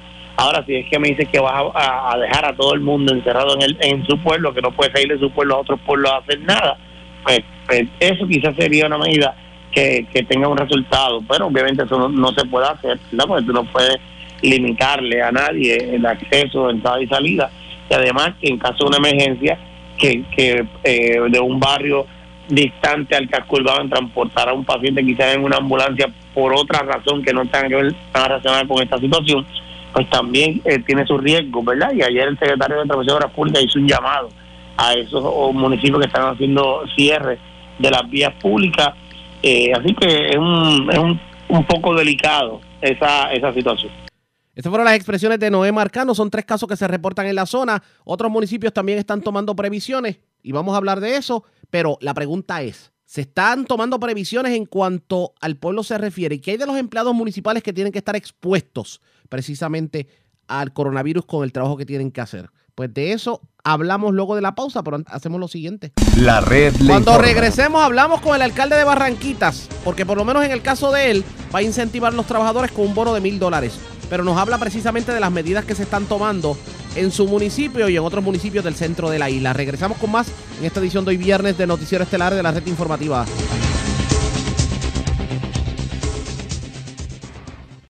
La red le informa. Señores, regresamos a la red le informa, el noticiero estelar de la red informativa. Gracias por compartir con nosotros. El alcalde de Barranquita, Celio Colón Blanco, anunció el otorgamiento de un bono especial de mil dólares a decenas de empleados municipales que han estado brindando servicios esenciales tras la emergencia. De hecho, se presentó un proyecto de ordenanza ante la legislatura municipal para la creación de una cuenta especial que va a permitir el desembolso de este dinero. Lo tengo en línea telefónica, alcalde. Buenas tardes, bienvenido. Buenas tardes, Ariaga, y buenas tardes a mi pueblo de Barranquita. Saludos. Gracias por compartir con nosotros. Cuéntenos de la iniciativa, alcalde. Eh, sí, Arriaga, eh, tú sabes que en esta emergencia pues eh, tenemos un grupo de empleados municipales que están trabajando en los servicios esenciales como saneamiento, como es emergencias médicas, como es el área de el centro envejeciente, el centro la hermandad. Ellos pues han estado día a día pues sirviéndole a los envejecientes en el caso del centro, los de saneamiento yendo casa por casa, arriesgando sus vidas, recogiendo la basura. Tenemos emergencias, eh, de emergencias, cualquier situación tienen que estar ahí y pues están arriesgando su vida y eh, entendimos que era meritorio pues eh, reconocer su labor y pues brindarle ese bono pues que anunciamos. Eh, se, va a, se va a someter a la legislatura para su aprobación y pues poderle brindarle los mil dólares a esos empleados que han trabajado durante la emergencia. ¿Qué le han dicho los empleados? ¿Qué le han comentado en la calle? Cuénteme. Bueno, eh, los empleados que han estado activos me dicen que pues eh, para ellos es un sacrificio en términos de que pues están arriesgando su salud, además de la de su familia, pero pues, que lo hacen por el compromiso que siempre han sentido con el pueblo de Barranquita y para mí eso es algo bien importante que ellos lo hagan pues pensando en, ellos, pero también pensando en, en nuestro pueblo. Alcalde, ¿cuántos empleados se van a ver beneficiados de este incentivo? Alrededor de 50, 52 empleados. Alcalde, sobre, sobre lo que está haciendo Barranquitas para combatir el, coronavirus, aparte de lo que tiene que ver con mantener, obviamente, el recogido de basura y, y la limpieza de las zonas comunes, ¿qué más se está haciendo? Eh, primero tengo, ¿verdad? Lo que siempre estamos haciendo desde el día cero es orientar a las personas respecto a que deben quedarse en su hogar. Eh, Arriaga, si no hacemos esto, el virus se va a continuar propagando es importante concienciar a todos los barranquiteños y a todos los puertorriqueños que la mejor receta para el coronavirus es quedarse en su hogar. Y además de eso, decirle que si siente algún eh, síntoma, la primera acción es, si estás en tu hogar, aíslate en tu, en tu, en tu, en algún cuarto, luego de eso debes llamar a tu médico de cabecera para que pues, consultar qué debes hacer, luego de eso pues si te, si te empeoras debes visitar una, una sala de emergencia y es sumamente importante que si tienes síntomas cuides de ti y de tu familia para evitar que esto se siga propagando. No podemos dejar que esto se salga de proporción y debemos enfatizar nuevamente que esta responsabilidad social es individual. Yo como municipio estoy haciendo muchísimas cosas, ya te las continuaré explicando, pero si cada ciudadano no pone de su parte, no podemos no podemos realizar nada, eh, no, no vamos a tener éxito en lo que queremos pues además de eso, de lo que estábamos hablando, estamos desinfectando las áreas, estamos este eh, brindando seguridad por las diferentes áreas de Barranquita. Eh, sé que nos falta mucho por hacer, pero eh, con la colaboración de la ciudadanía lo vamos a lograr. Alcalde, hay un caso que ya se ha reportado en Barranquita, desconocemos si hay otros casos. ¿El Estado le ha dado algún tipo de información sobre cómo estrategias, cómo se va a proceder con los casos? ¿Le ha dicho algo? En términos del de, caso que tenemos en Barranquitas, eh, pues eh, yo anuncié luego que pues hablara con eh, Osvaldo Soto, el, de Asuntos Públicos de la Fortaleza, y era un veterano de 81 años que estaba recluido en, el hospital de veteranos. y como sabes, y pues con el hospital de veteranos pues es una institución federal que no responde al gobierno de Puerto Rico y pues ellos manejan su protocolo en términos de dar información de forma distinta a lo que lo hace el gobierno en términos de que si tuviéramos un caso nosotros, las instrucciones del Estado son, si no tienes eh, problemas respiratorios, tienes que aislarte en tu hogar. Eso es lo primero que tienes que hacer eh, y cuidar de ti y de tu familia. Alcalde, eh, aparte de lo que tiene que ver con lo que le ha dicho el Estado, ¿hay alternativas para, por ejemplo, pruebas de personas que sean sospechosas al virus, que, entiendan que tienen los síntomas? Estamos, estamos en conversaciones con el CIN de Barranquitas para eh, nosotros como municipio pues poder aportarle eh, la compra de esas pruebas. Ya ellos me dijeron que ya están trabajando con eso. Ya eh, hay unos contratos, hay un contrato que ellos lo están mirando, nosotros lo estamos mirando para próximamente, si Dios lo permite, poderlo. Vamos a estar pendientes definitivamente a lo que pueda ocurrir en este sentido. Alcalde, yo aprovecho y le pregunto, ahora como está de moda esto de, de lo que tiene que ver con el cierre de fronteras o poner centros de cotejo en las entradas, ¿usted qué dice de eso? ¿Usted ha pensado en eso? Bueno, nosotros hemos, hemos pensado eso y muchas cosas, pero en términos de eso lo hemos evaluado, eh, pero en este momento no contemplamos, contemplamos eh, realizar. Pues vamos a ver qué ocurre en este sentido. Alcalde, gracias por haber compartido con nosotros. Buenas tardes. Gracias, Arriaga, y saludos a mi pueblo Barranquitas. Era el alcalde de Barranquitas, Elliot Colón Blanco. Enhorabuena de que ese dinero pueda llegar a estos trabajadores. Bueno, en otras notas, en este tiempo que los menores están en las casas, las autoridades federales advierten sobre, pues, el cuidado que se le debe tener a los menores a la hora de acceder al Internet, sobre todo ante la posibilidad de que depredadores puedan estar al acecho. Limari Cruz Rubio, la portavoz de prensa del FBI en Puerto Rico y de la Fiscalía Federal, tuvo la oportunidad de hablar con Josué Hernández del 1480 y esto fue lo que dijo sobre el particular. Sí, es que en estos momentos, este, esto es una amenaza que siempre ha existido, pero naturalmente, de repente nuestros niños están tomando clases online, están más tiempo en la casa, están más tiempo conectados a los aparatos y dispositivos electrónicos y el riesgo aumenta. Se trata de explotación infantil. Básicamente, eh, lo que significa esto es que personas, eh, actores malignos, delincuentes, se dedican a a mentirle, a engañar a jóvenes, haciéndose pasar por niños de su edad o jóvenes de su edad también. Esto es eh, menores de edad, no solamente niños tan pequeños, pero también adolescentes pueden caer en este tipo de práctica y se y hay distintas modalidades.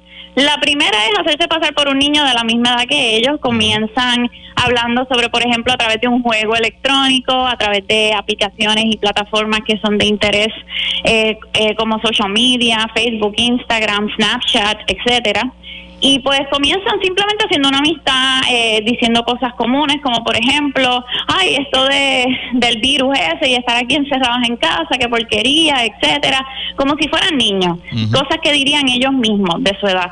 Poco a poco y con el tiempo, una vez ganan la confianza de estos menores, la conversación va cambiando, se va tornando eh, más de índole sexual, van llevando a estos niños y jóvenes a incurrir en conductas que ellos de otra manera no hubiesen incurrido por sí solos. El peligro con esto es que una vez eh, la, se entabla esta relación y se entabla esta confianza, estos individuos saben cómo hacer sentir al menor que tiene que seguir las instrucciones que esta persona le brinda. Es decir, que me tienes que enviar esta foto eh, de esta manera, haciendo esta cosa, mostrando estas partes de tu cuerpo, porque si no lo haces, yo sé dónde tú vives, yo conozco a tu mamá, yo conozco a tu papá, mentiras realmente, para asustar al menor a que continúe incurriendo en unos comportamientos que naturalmente son bien nocivos para su salud mental, para su salud incluso física, porque esto puede llegar al punto de te tienes que encontrar conmigo en tal sitio, a tal hora, etcétera. El problema de esto, Limari, es que ellos lo saben, estas personas que lamentablemente se dedican a acosar eh, nuestros niños, lo saben y están, como, como dicen por ahí, al acecho.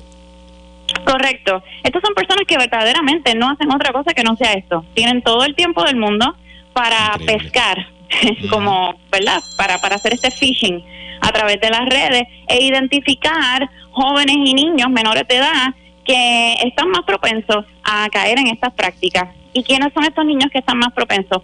Pues son aquellos, aquellos niños y jóvenes cuyos padres no están supervisando su actividad en línea. Niños y jóvenes que tienen acceso a unos dispositivos electrónicos que pueden llevarse, por ejemplo, para su cuarto y esconderse. Y el padre eh, o encargado no tiene forma de saber con quién está hablando, qué está haciendo, etcétera. Ahora, todo esto se puede prevenir. Sí, naturalmente. Eso, te iba a preguntar, Limari, ¿qué medidas, eh, si alguna, ¿verdad? Los padres, tutores que están a cargo de estos niños, porque a veces que los padres pues se encuentran trabajando, pero los que estén, ¿verdad? En sus casas o por las tardes, ¿qué medidas pueden eh, tomar los padres para eh, prevenir que estos ataques de esta gente sinvergüenza pues ocurra con nuestros niños? Pues lo primero es mantener una comunicación abierta, dejarles saber que estas personas están allá afuera y son ellos los malos y no el niño. No hacerlo sentir culpable o, ¿verdad? Como, como responsable por nada de esto, porque esto no es culpa de la víctima, esto es culpa naturalmente del que está acechando a, a nuestros jóvenes y a nuestros niños. No importa la edad que tengan, debe hablar con ellos y discutir las medidas de seguridad que se deben tomar en línea tienen que revisar, las, o sea, coge el dispositivo de su hijo o hija y revíselo, qué aplicaciones tiene. Antes de, antes de que se descarguen las aplicaciones, muchas de estas aplicaciones tienen controles para los padres, lo que se llama parental control, y usted puede dentro del dispositivo ponerle hasta una, hasta una contraseña, que si usted no está presente, el, el joven o niño no puede acceder a la aplicación de otra manera. Qué bueno usted puede poner Sí, qué bueno que menciona eso, Limari, porque los padres también tienen que ejercer un control sobre los dispositivos electrónicos de los muchachos para poder prevenir esto. Totalmente, y tienen que controlar el uso del Internet de, los niños y jóvenes, porque al final del día es nuestro trabajo como adultos proteger a nuestros niños. Ellos, ellos, aunque sean grandecitos y piensen que saben, realmente no saben.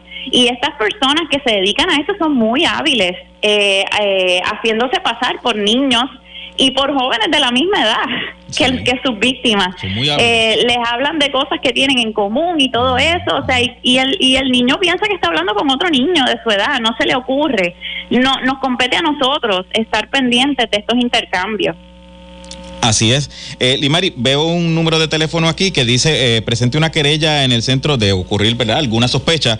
Presente alguna querella en el Centro Nacional para Niños Desaparecidos y Explotados al 1-800-843-5678 o en línea a través de www.cybertipline.org, ¿correcto? Eso es correcto. Y también pueden llamar a las oficinas nuestras y, presentar una querella formal en cualquier momento al 754-6000 o a través de nuestra página de internet a tips.fbi.gov. Repite, por favor, para el beneficio de nuestros radioescuchas, eh, el website.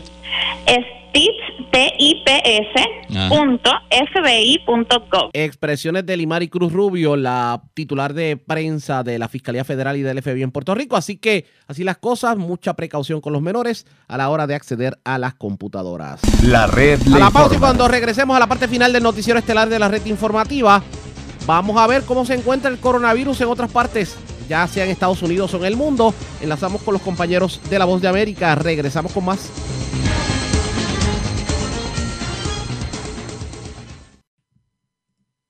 La red le informa. Señores, regresamos esta vez a la parte final del noticiero estelar de la red informativa. Como siempre, a esta hora de la tarde, antes de enganchar los guantes, vamos a pasar revistas sobre cómo se encuentra el coronavirus a nivel de Estados Unidos y a nivel del mundo. Y enlazamos con la voz de América, porque es Yasmín López la que a esta hora de la tarde nos trae un resumen completo sobre lo más importante en el ámbito nacional e internacional.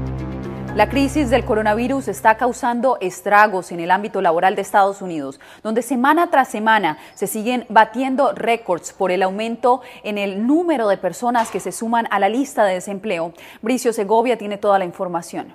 Marzo fue un mes devastador para los trabajadores en Estados Unidos. Más de 6 millones y medio de personas solicitaron subsidio por desempleo la semana pasada. Según la información publicada hoy por el Departamento de Trabajo, se trata de una cifra récord. Estos nuevos solicitantes se suman a los más de 3 millones que hicieron lo mismo la semana anterior. En ambos casos se dobló la predicción que las autoridades laborales habían hecho. En total, unos 10 millones de trabajadores buscaron las ayudas del gobierno en solo dos semanas, una cantidad que supera los casi 9 millones que perdieron sus empleos entre 2008 y 2010 durante la crisis económica. Ahora el pronunciado crecimiento del desempleo se debe al elevado número de comercios que se han visto obligados a cerrar por la propagación del coronavirus. Para hacer frente a esta situación, el presidente Donald Trump aprobó la semana pasada un paquete de estímulo de 2 billones con B de dólares. A través de alivios fiscales, bonos y préstamos condonables, la administración destinará fondos a ayudar a empresas, trabajadores y al sector sanitario. Las autoridades de salud han señalado que el pico de la pandemia aún está por llegar. Ayer Estados Unidos registró por primera vez mil muertes por coronavirus en un solo día. En total ya van más de 5.000 entre los más de 200.000 afectados. Bricio Segovia, Voz América, Washington. En Nueva York, el recuento de muertes por el COVID-19 se duplicó en 72 horas. Según cifras preliminares, 2.200 personas habrían fallecido hasta la mañana de este jueves. Esto mientras la ciudad reporta un incremento en las llamadas de emergencia. Celia Mendoza nos amplía desde Nueva York. El gobernador de Nueva York, Andrew Cuomo, afirmó que más de 12.000 personas se encuentran hospitalizadas y dijo que las últimas proyecciones de contagios no muestran alivio este mes. Un modelo citado por el mandatario proyectó 16.000 muertes en el estado una vez que el brote siga su curso en los próximos meses. El peso en el sistema hospitalario llevó a que se active el protocolo temporal emitido esta semana por el Servicio Médico de Emergencia Regional destinado a aliviar la carga a los hospitales de la ciudad. Ya han comenzado la transferencia de pacientes a más de 138 kilómetros al norte del estado, al área de Albany. La crisis sanitaria ha llevado a que se busquen más doctores y enfermeros que puedan asistir en las salas de emergencia. Les pido a los profesionales de la salud de todo el país, si no tienen una crisis de atención médica en su comunidad, por favor vengan a ayudarnos en Nueva York ahora. Llamado que según la oficina del gobernador ha sido atendido por al menos 82 mil trabajadores de la salud jubilados. Aún así, según las autoridades, se necesitan más doctores. Estos podrían estar disponibles ya en la ciudad, explicó en conversación con La Voz de América, manteniendo distancia social, la médica rusa Nina Maximova.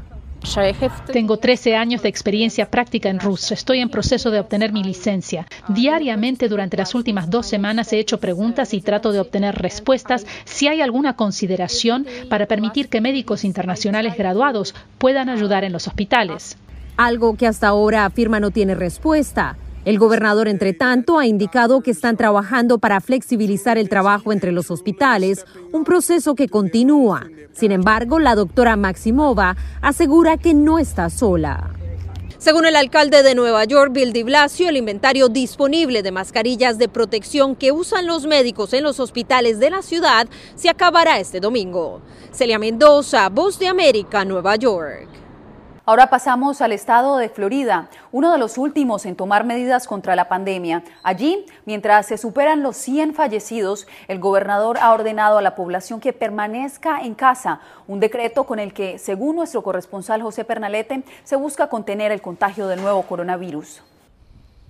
Más de 7.700 casos eh, por contagio de coronavirus, así como también una cifra superior a 100 fallecidos, es el último registro de la actualización en el estado de Florida. De hecho, la gobernación de esta entidad estadounidense ha ordenado a su población a que permanezca en casa. Durante las últimas semanas, los residentes de Florida han asumido de manera paulatina y voluntaria el resguardarse en el hogar. Las calles y avenidas poco a poco se fueron mostrando cada vez más vacías. Todo cambia a partir de este jueves, pues ahora se trata de una orden firmada desde la gobernación del estado. Dada la situación en Florida, hago esta orden ejecutiva en la que se indica a todos los floridanos que limiten el movimiento de las interacciones personales fuera del hogar a solo las necesarias para obtener o proporcionar servicios esenciales o realizar actividades esenciales. En Florida solo tres condados habían asumido esta decisión vía ordenanza y ahora se ejecuta en todo el estado por vía ejecutiva. La orden se ajusta a las directrices de la Casa Blanca y de los CDC y se extiende hasta al menos el próximo 30 de abril. Dado que tenemos 30 días, esta es una señal del presidente de que con esto es con lo que vamos a luchar durante un mes. No habrá ningún tipo de retorno a la normalidad para las Pascuas ni nada de eso.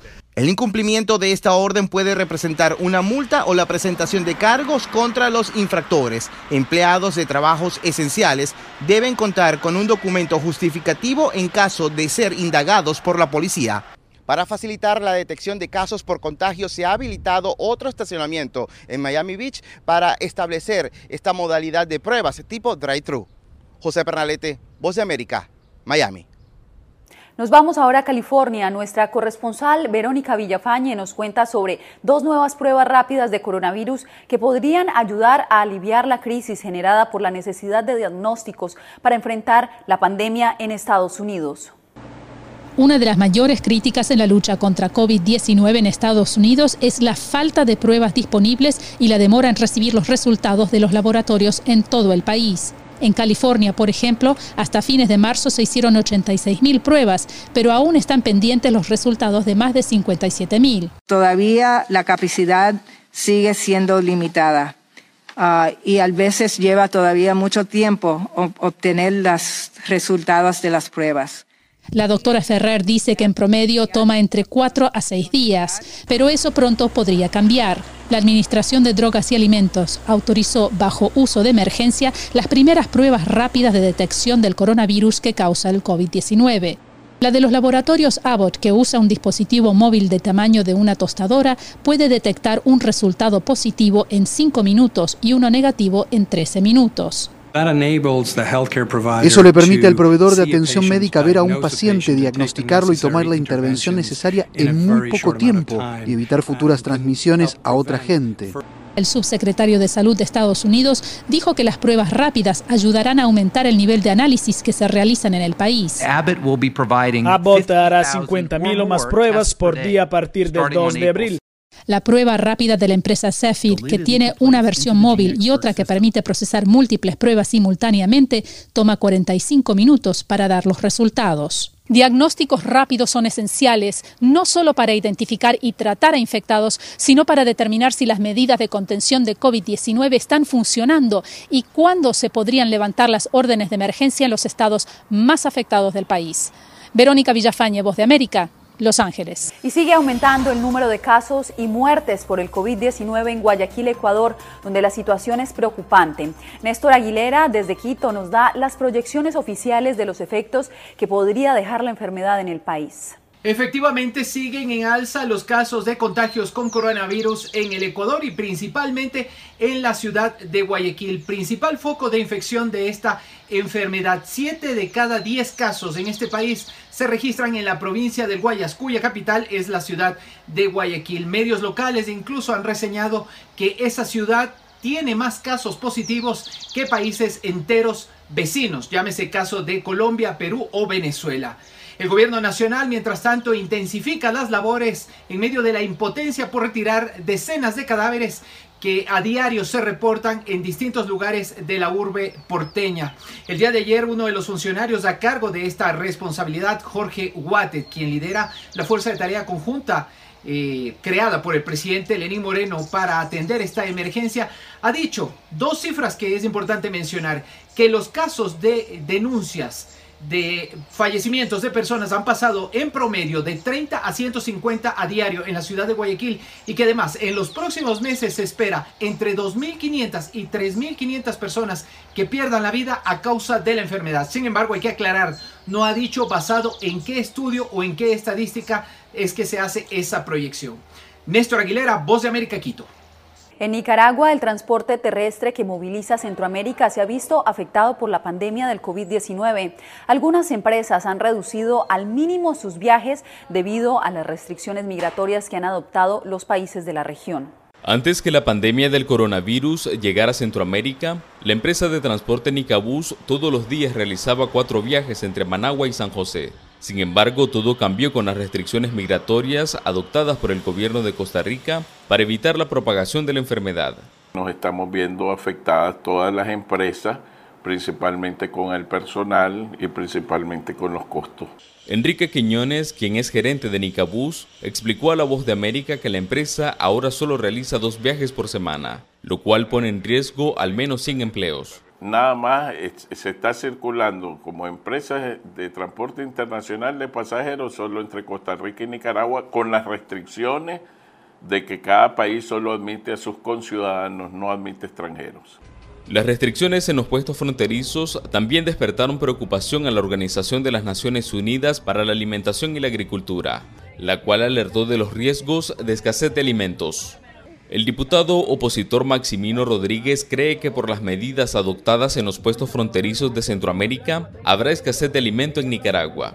Va a haber un desabastecimiento en los supermercados. Sin embargo, Mario Arana, gerente de la Asociación de Productores y Exportadores de Nicaragua, asegura que los alimentos del país están garantizados para los próximos meses. No eh, vemos eh, necesariamente problemas de desabastecimiento o dificultad en la producción del ciclo agrícola eh, y la autosuficiencia alimentaria. Mientras tanto, algunos funcionarios insisten en que las autoridades gubernamentales están preparadas para hacerle frente a los efectos económicos del COVID-19. Donaldo Hernández, Voz de América, Managua. Y El Salvador ya reportó la segunda muerte a causa del COVID-19. Actualmente se registra por lo menos 39 casos activos y 10 personas de las que se sospecha están contagiadas por este virus. Los gobiernos locales se han sumado para evitar la propagación del patógeno implementando diversas acciones sanitarias y de ayuda a la población más necesitada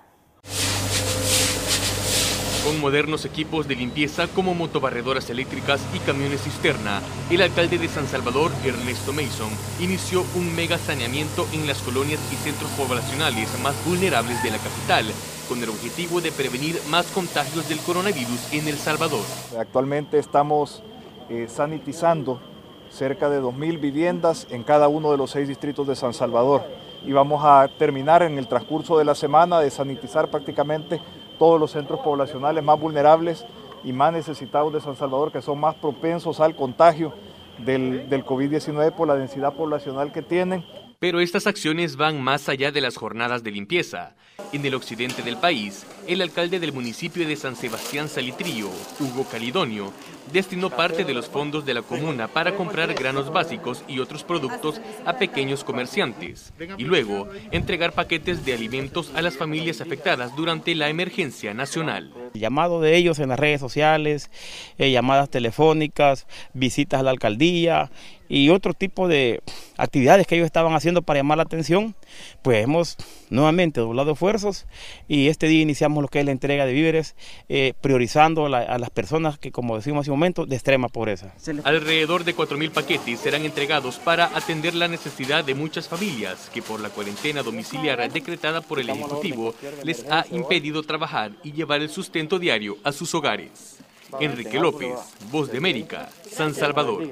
La red le informa. Bueno, señores, enganchamos los guantes. De ser necesario, interrumpiremos la programación el fin de semana con más información.